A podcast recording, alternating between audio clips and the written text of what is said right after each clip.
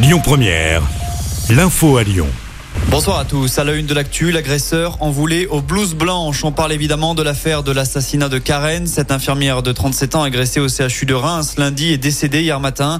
Mathieu Bourrette, le procureur de la République, s'est exprimé en début d'après-midi. Il a évoqué le profil du mis en cause. Souffrant de schizophrénie et de paranoïa, il faisait l'objet de soins psychiatriques depuis 1985 avec de nombreux séjours hospitaliers et était reconnu adulte handicapé. En 2017, il stoppait son traitement psychotrope et passait violemment à l'acte, ce qui entraînait une nouvelle mesure d'hospitalisation. Par ailleurs, s'agissant de ses déclarations, si certains de ses propos ont été totalement incohérents, il reconnaissait avoir volontairement agressé les deux membres du personnel de santé en raison de leur qualité et parce qu'il en voulait à la psychiatrie qu'il qualifiait de criminel, d'assassin ou encore de faux jetons. À noter que cet homme de 59 ans avait déjà attaqué quatre personnes en 2017. Le procureur a demandé sa mise en examen pour assassinat et tentative d'assassinat. Le placement en détention provisoire a aussi été requis dans une unité hospitalo-carcérale. Avant cette sortie, il y a eu un moment d'émotion dans les hôpitaux de Lyon ce midi. Comme partout en France, une minute de silence a été respectée en hommage à Karen. Concernant ce dossier, le gouvernement doit désormais plancher sur des mesures afin d'assurer plus de sécurité pour les soignants. L'une des pistes évoquées mène à une meilleure sécurisation des lieux. Ils étaient engagés pour les autres. C'est ce qu'a tweeté de son côté Emmanuel Macron par rapport au drame ayant touché l'infirmière rémoise, mais aussi les trois policiers nordistes décédés dimanche. Le président sera d'ailleurs à Roubaix demain à l'occasion de l'hommage national qui leur sera rendu.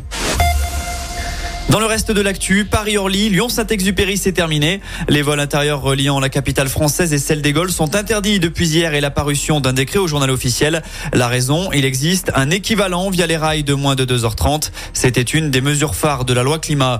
En parlant transport à Lyon, pour le prochain week-end prolongé, il faudra faire sans le métro B. La ligne sera à l'arrêt total à partir de samedi et jusqu'à lundi compris. La raison, les travaux nécessaires à l'extension du métro jusqu'à Saint-Genis-Laval, hôpital Lyon-Sud. Des bus relais assureront le remplacement. Ces derniers circuleront toutes les 7 à 15 minutes. Avant cela, un événement insolite se tient vendredi soir avec une piste de danse géante installée dans la cour d'honneur de l'hôtel de ville. À partir de 19h et jusqu'à minuit et demi, vous pourrez danser sur des sons disco ou des années 90. Petite subtilité de l'événement, aucune musique ne sera diffusée, mais les danseurs du soir se verront remettre un casque audio afin de choisir la musique et de régler le volume à sa guise. L'entrée est gratuite, mais sur réservation. Et puis, on termine avec un mot de tennis, suite de l'Open Parcora. En début d'après-midi, Grégoire Barrère a terminé son match interrompu par la nuit hier. Le Français a finalement été sorti par la tête de série numéro 3, Tommy Paul, en 3-7, 7-6, 4-6, 6-3. Écoutez votre radio Lyon Première en direct sur l'application Lyon Première, lyonpremière.fr et bien sûr à Lyon sur 90.2 FM et en DAB+. Lyon Première